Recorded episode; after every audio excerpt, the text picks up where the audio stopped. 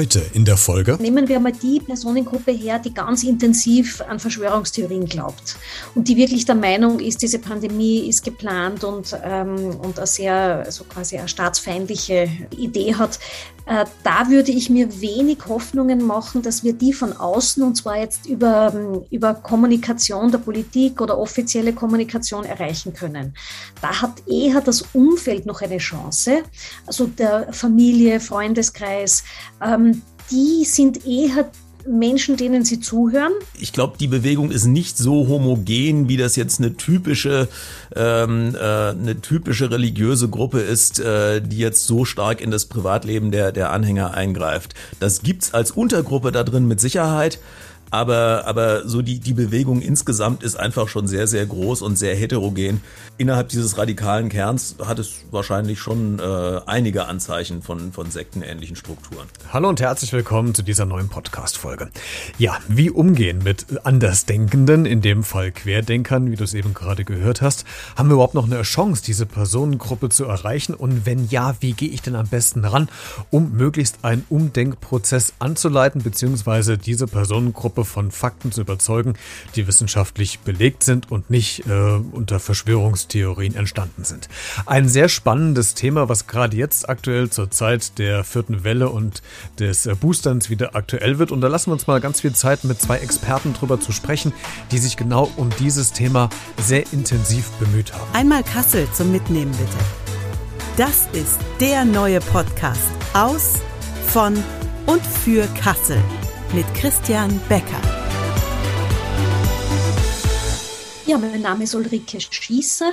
Ich äh, bin Psychologin und Psychotherapeutin und arbeite in Wien in der Bundesstelle für Sektenfragen, eine Stelle, die sich mit Missbrauch von spirituellen äh, Bewegungen auseinandersetzt, Verschwörungstheorien und Guru-Bewegungen.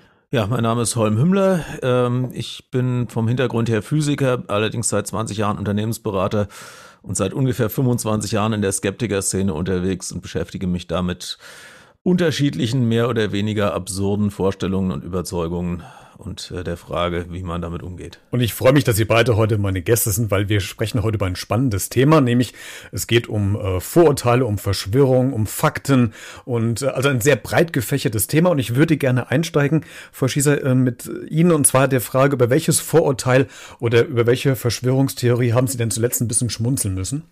Hm, also das schwierig, weil die meisten sind so dramatisch und so schwierig, dass es schon, dass einem die, der Humor schon ein bisschen verloren geht. Vielleicht am ersten nur diese Ideen, dass die Erde innen hohl ist und dass da eine Art innere Sonne dann nochmal leuchtet und da Lebewesen drinnen sind. Das, die Vorstellungen finde ich recht lustig.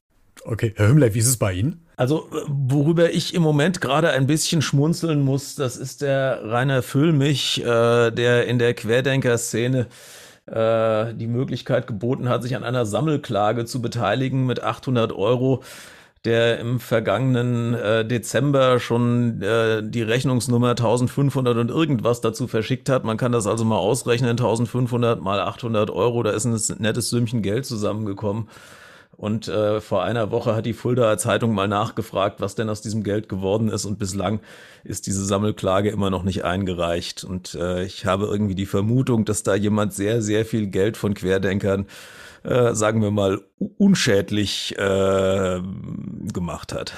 Wir gehen rein ins Gespräch und ich würde ähm, Sie, Frau Schießer, fragen, warum glauben denn Menschen überhaupt irrationale Dinge? Wie kommt ein Mensch dazu, an irrationalen Dingen zu glauben oder an festzuhalten? Ja, ich glaube, dass wir als Menschen grundsätzlich viel mehr von unseren Emotionen gesteuert sind als von wirklich logischen Denkvorgängen. Und wir versuchen uns die Welt einfach zu erklären und haben da gerne einfache Erklärungsmöglichkeiten. Und ähm, gehen einfach sehr stark ähm, auf von einem Weltbild, das wir uns irgendwann einmal im Laufe unseres Lebens zusammenzimmern. Und dann passen wir äh, im weiteren Sinne nur mehr alles hinein in dieses Weltbild und nehmen auch nur mehr die Informationen so auf, äh, wie sie da hineinpassen. Jetzt sind die Querdenker ja gerade eine sehr große Bewegung bei uns in Deutschland. Ich weiß tatsächlich gar nicht, wie es bei Ihnen in Österreich aussieht. Frau Schießer, gibt es die auch sehr stark bei Ihnen oder hält sich das im Vergleich zu Deutschland in Grenzen? Nein, ich würde sagen, ist ziemlich ähnlich. Also auch von den Prozentzahlen ist es sehr vergleichbar. Herr Hümmler, wenn man jetzt mal diese Querdenkerbewegung mal so ein bisschen in den Blick nimmt, haben Sie für sich eine Erklärung gefunden, warum denn Menschen auf eine Meinung beharren, obwohl wirklicher Fakten und wissenschaftliche Untersuchungen, Statistiken ja vielleicht was ganz anderes belegen? Ja gut, ich denke, wenn man sich einmal in sowas reingefahren hat und äh, der Anreiz war ja gerade in der Anfangsphase relativ groß. Im ersten Lockdown haben äh, viele Menschen nicht arbeiten können, bis dann irgendwie Ausgleichszahlungen gekommen sind, ähm, hat es teilweise relativ lange gedauert. Deswegen ist es auch nicht wahnsinnig überraschend, dass wir viele Selbstständige in der Querdenkenszene finden. Und wenn man dann da einmal drin ist, dann hat man ja sozusagen einmal äh, emotional und häufig auch finanziell investiert. Und äh, dann zu sagen, äh, das, was ich da alles schon reingesteckt habe, das schreibe ich jetzt ab, weil ich feststelle, das ist ja doch Blödsinn. Da gehört sehr, sehr viel dazu. Gefühle, die bestimmen ja auch die kognitiven Prozesse, Frau äh, Schieser. 2016 gab es in den USA Wissenschaftler, die bei Probanden oder die Probanden Bildern gezeigt haben, die entgegen ihrer politischen Gesinnung waren und haben die Probanden, glaube ich, im MRT liegend dann ausgewertet, was bei denen eigentlich im Kopf passiert. Und ganz spannend ist, dass Gehirnregionen aktiviert wurden, die ähm, Angst und eigentlich für körperliche Bedrohung äh, zuständig sind. Warum genau denn diese Körperregion? Für uns sind ähm, Meinungen, die sozusagen nicht unseren entsprechen, ähm, haben direkt fast eine bedrohliche Qualität und vor allem je, je mehr Emotion dahinter steckt. Also wenn das irgendein Thema ist, was uns relativ egal ist, dann ist uns auch egal, ob jemand dagegen spricht. Aber wenn es so ähm, Core-Belief-Bereiche betrifft, die wirklich uns als Persönlichkeit auch ausmachen, da ist ein Angriff auf diese Glaubenssätze wie ein Angriff auf uns höchstpersönlich. Und die, die Menschen reagieren also. Man merkt es in den Diskussionen, äh, dass man da kein ähm, neutrales Gespräch führen kann, sondern dass dementsprechend ähm, heftig auch dann äh, die, die Gegenreaktion ist, wenn man diese Glaubenssysteme angreift. Und das macht es jetzt auch so schwierig in der Diskussion, weil man auch ähm, nicht mit Fakten und Argumenten dann die Person erreichen kann, äh, weil die auf einer ganz anderen Ebene sozusagen agiert. Also die agiert selber auf einer sehr emotionalen Ebene und Fakten prallen da einfach ab. Hm, jetzt hätte ich ja eigentlich eher gedacht, Frau Schießer, dass es eher der Bereich der Wut ist, der da aktiviert ist. Oder ist diese Wut auch ansässig im gleichen Gehirnareal wie Angst oder diese körperliche Bedrohung? Ich glaube, dass wir da nicht so von Gehirnarealen, dass wir das so, so abgrenzen können. Und das ist jetzt auch nicht mein Fachgebiet oder jetzt welche Areale aufleuchten. Das ist ähm, eher eine ganz klare äh, Erfahrung aus den, aus den Gesprächen, die ja viele von uns gemacht haben, dass wenn ich ein Gegenüber konfrontiere mit, äh, mit Fakten, dass die selten sagen, aha, interessant, spannend, danke, dass ich das jetzt von dir höre, sondern dass die sofort ähm, in einer Gegen, also in einer, in einer also das, das werden wir einen Angriff sehen, äh, in eine Verteidigungshaltung gehen oder sofort in einen Gegenangriff. Und ähm, das ist ganz, und, und wenn man mehr bei sich selbst nachdenkt, äh, in Diskussionen, wann haben wir in einer Diskussion unsere Meinung geändert? Also es geht uns selbst genauso. Der erste Impuls, wenn uns wer jemand äh, was, was angreift, was uns lieb und teuer ist, ist der erste Impuls, sofort das zu verteidigen. Herr Hümmler, ähm, wenn wir nochmal zu diesen Querdenkern kommen und wir haben diese Gehirnabteilung, die wir eben gerade gehört haben, wie Angst und äh, körperliche Bedrohung, ist Angst beziehungsweise vielleicht auch die Unsicherheit, war das so der, der Anfang dieser Querdenkerbewegung, dass die Leute oder die Menschen, die sich dazugehörig fühlen, das als Grundemotion genommen haben, um auf die Straße zu gehen? Oder könnte es eine der Grundemotionen gewesen sein? Wie, wie schätzen Sie das ein? Es ist sicherlich eine der Emotionen, die dazu beigetragen hat. Ähm, äh, es ist nicht alles. Und es hat auch, man muss auch sagen, diese Protestbewegung hat nicht mit, äh, mit der Pandemie angefangen, sondern die hat Wurzeln, die reicht eigentlich zurück äh, ziemlich direkt äh, in das Jahr 2014, wo wir diese, diese äh, sogenannte Friedensbewegung mit den Mahnwachen hatten. Äh, das sind sehr, sehr weitgehend die gleichen Leute und daraus hat sich dann erst Pegida und dann später eben die Querdenkenbewegung entwickelt. Mhm. Ich würde nochmal auf diesen Gruppenaspekt äh, nochmal zu sprechen kommen, Frau Schießer. In dem Buch Fakt und Vorurteil, da gibt es ähm, ähm, eine beschreibende Szene. Helfen Sie mir, wenn ich es jetzt falsch erkläre. Das ist auch ein Versuch gewesen, wo drei Striche an die Wand gemalt, gemalt wurden von gleicher Länge. Und es gab einen Referenzstrich, der, glaube ich, ein bisschen kürzer war als alle anderen. Und äh, man wurde gefragt, welcher denn jetzt der längere oder die, die längsten sind. Äh, und da hat ja diese Gruppendynamik auch eine ganz starke Auswirkung auf die Veränderung der eigenen Meinung.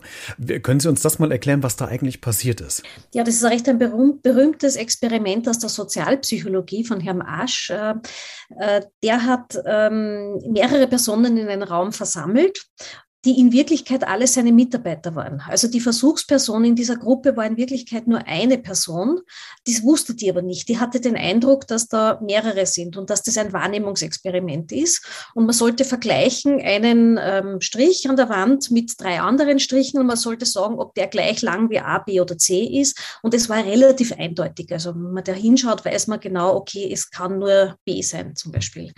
Und äh, die Versuchsperson war aber die letzte in der Reihe und vor ihr hat jede Person immer, zum Beispiel haben alle gesagt A.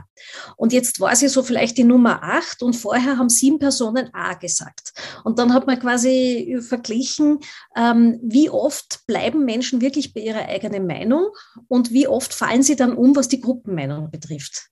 Und da war ein sehr hoher Prozentsatz, äh, der sich angepasst hat an diese Gruppenmeinung außer wenn nur eine einzige Person vorher äh, auch eine andere Meinung vertritt, dann ist dieser, dieser Prozentsatz plötzlich wieder, wieder ganz, ganz klein geworden, wieder umgefallen. Aber warum switchen denn Menschen dann in ihrer Meinung nochmal um? Ist es dann die Angst, sich dem Konflikt zu stellen, der daraus resultiert, dass man in eine Diskussion startet? Ist es, äh, weil man, wie gesagt, weil der Gruppendruck zu hoch ist, weil man kein Außenseiter sein will? Warum passe ich mich dann an eine Meinung an, die ich eigentlich ja gar nicht vertrete? Was ist, was ist da mein persönlicher, warum habe ich Angst davor? Oder könnte. Wir bleiben im Konjunktiv. Also wir, wir sind soziale Wesen als Menschen. Und es ist ein ganz ein wichtiges ähm, Bedürfnis von Menschen, Anerkennung zu haben und in einer Gruppe nicht ausgeschlossen zu sein.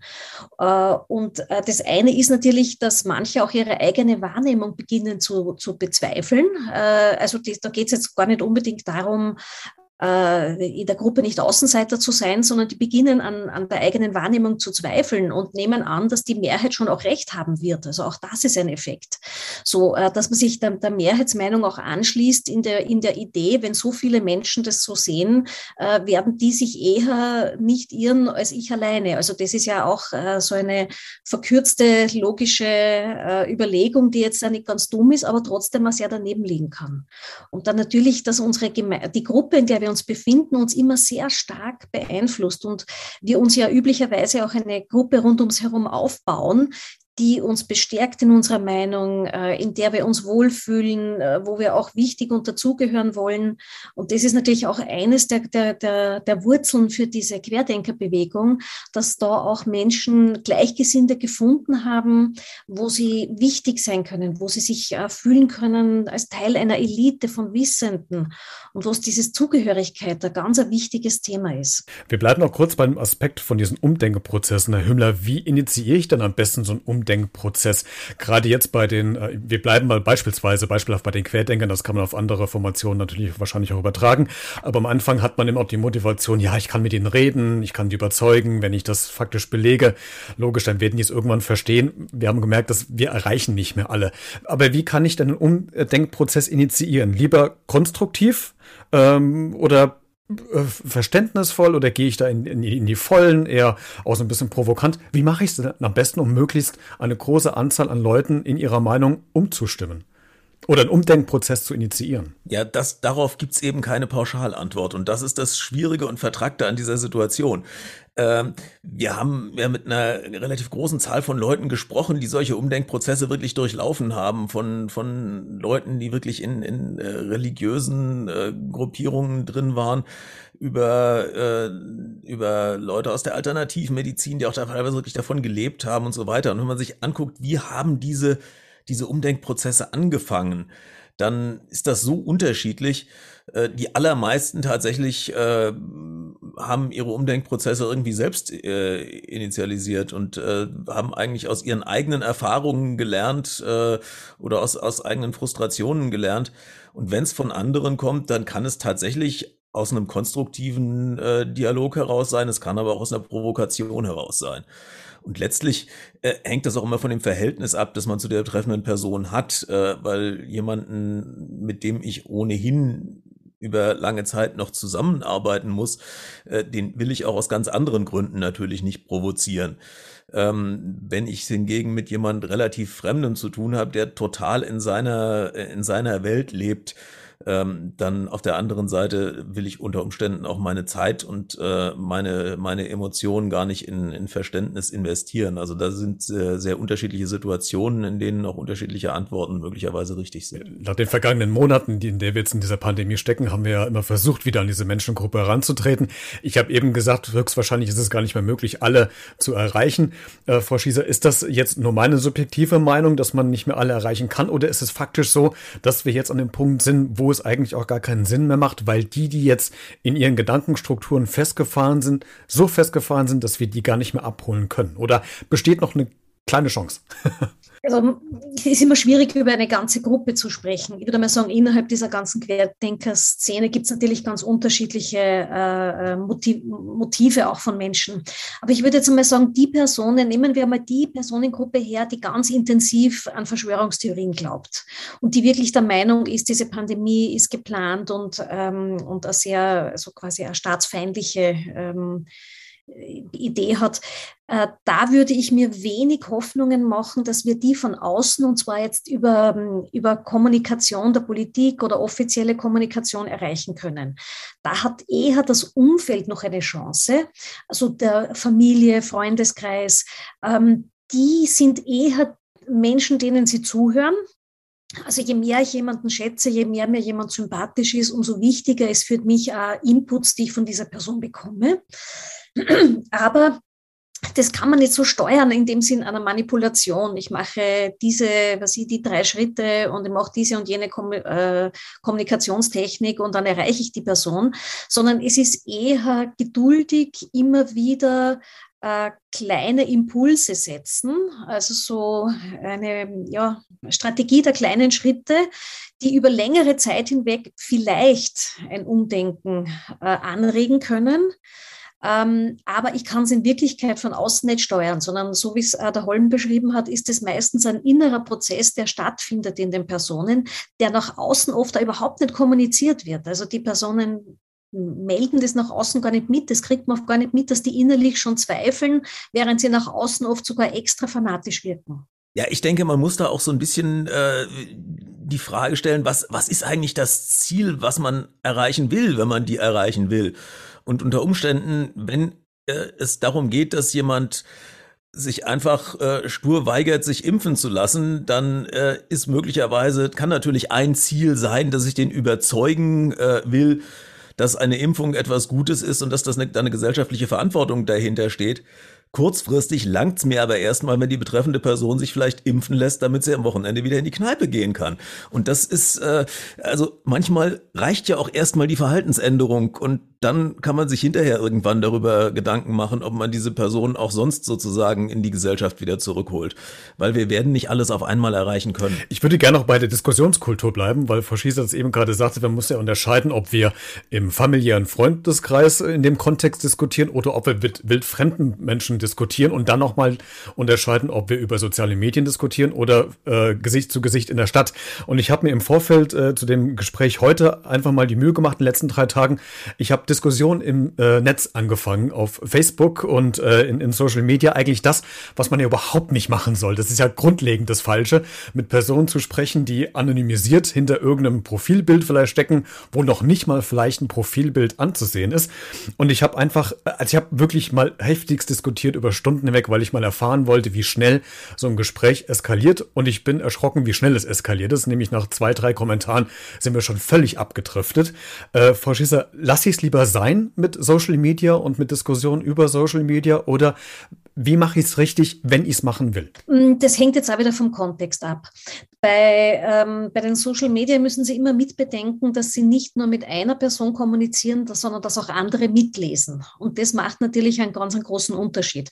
Also ich würde nicht hineingehen mit der Absicht, äh, mein Gegenüber irgendwie zu überzeugen. Aber ähm, ich, es macht oft Sinn, für die Mitlesenden eine Position zu beziehen. Also zum Beispiel auch eine Falschmeldung äh, nicht einfach stehen zu lassen, äh, sondern da zu korrigieren oder manchmal einen Link hineinzugeben. Das wird vielleicht Ihr unmittelbares Gesprächsgegenüber äh, nicht überzeugen, aber es kann sein, dass andere, die mitlesen, für die das sehr wohl wichtig ist. Äh, und dann kommt es natürlich auch darauf an. Ähm, man muss ja entscheiden, wann und mit wem lasse ich mich wie tief ein auf Diskussionen. Das hängt jetzt natürlich, manche wollen auch nur provozieren, denen geht es einfach nur um irgendeine Form von Provokation. Da ist es oft besser, die zu ignorieren. Äh, vor allem, wenn das jetzt sowas ist, wenn, wenn man selber was postet und es geht nur um die Kommentare, dass man da wirklich überlegt, wie viel Energie stecke ich da rein.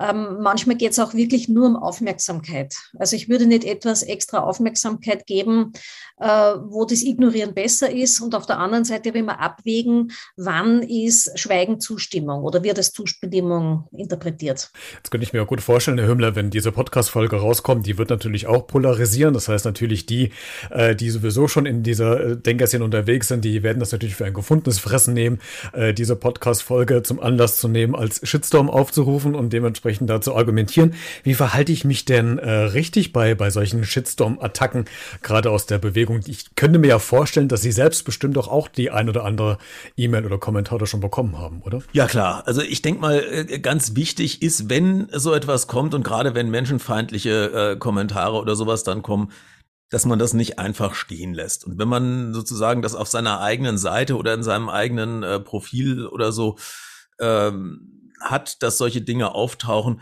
finde ich persönlich auch nichts Anrüchiges daran, die im Zweifelsfall einfach zu löschen, wenn sie nicht akzeptabel sind.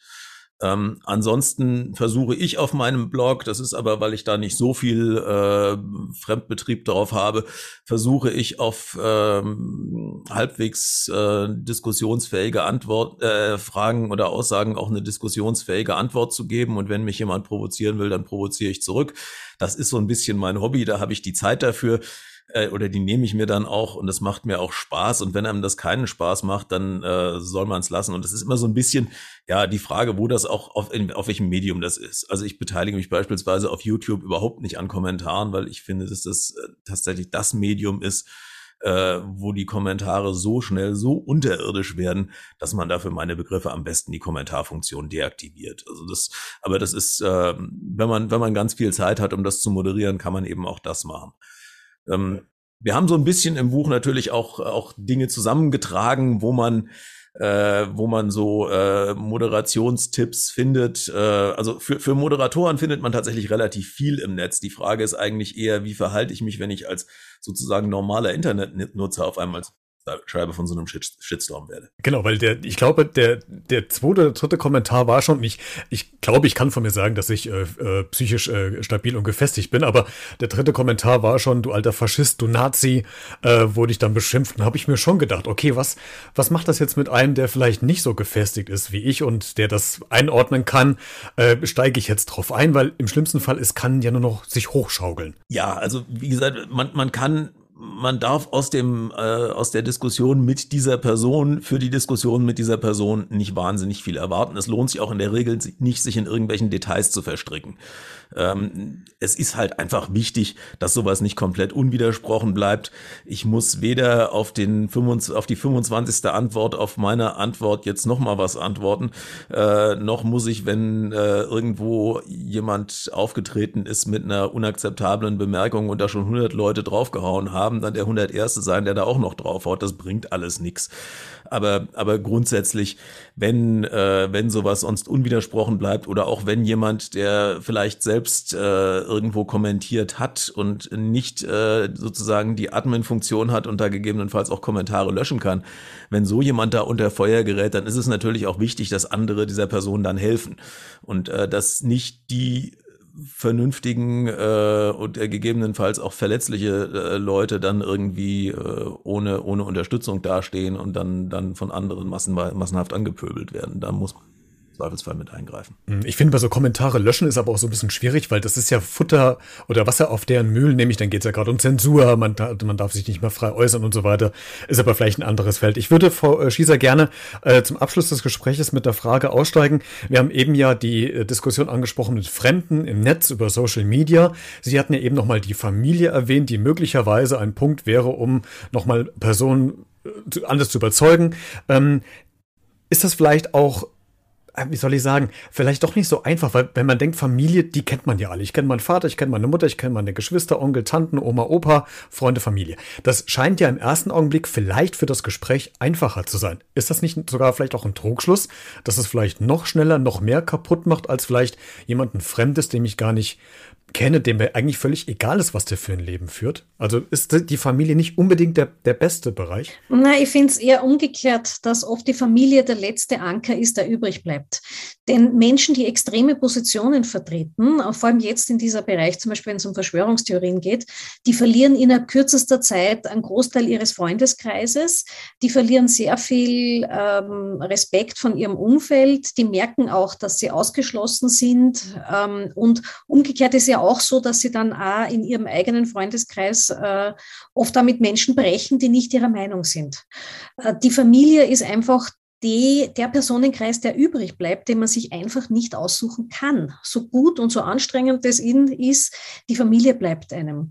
Und das ist halt auch eine, eine Chance, weil äh, ich sehe ein Problem, wenn man sich zu sehr isoliert äh, und nur mehr innerhalb einer eigenen Blase bewegt, nur mehr mit Gleichgesinnten sich austauscht, dann wird, ähm, werden die Meinungen immer extremer und sie haben keine Chance mehr, wirklich mit anderen Positionen konfrontiert zu werden. Und da ist einfach dann oft die Familie noch dieses eine äh, Feld, wo das möglich ist oder wo man dann zumindest sowas wie ein gemeinsames ähm, Abkommen treffen kann, dass man sagen kann, stellen wir das jetzt einmal beiseite, diskutieren wir nicht ständig darüber, äh, was verbindet uns sonst, was tun wir sonst miteinander.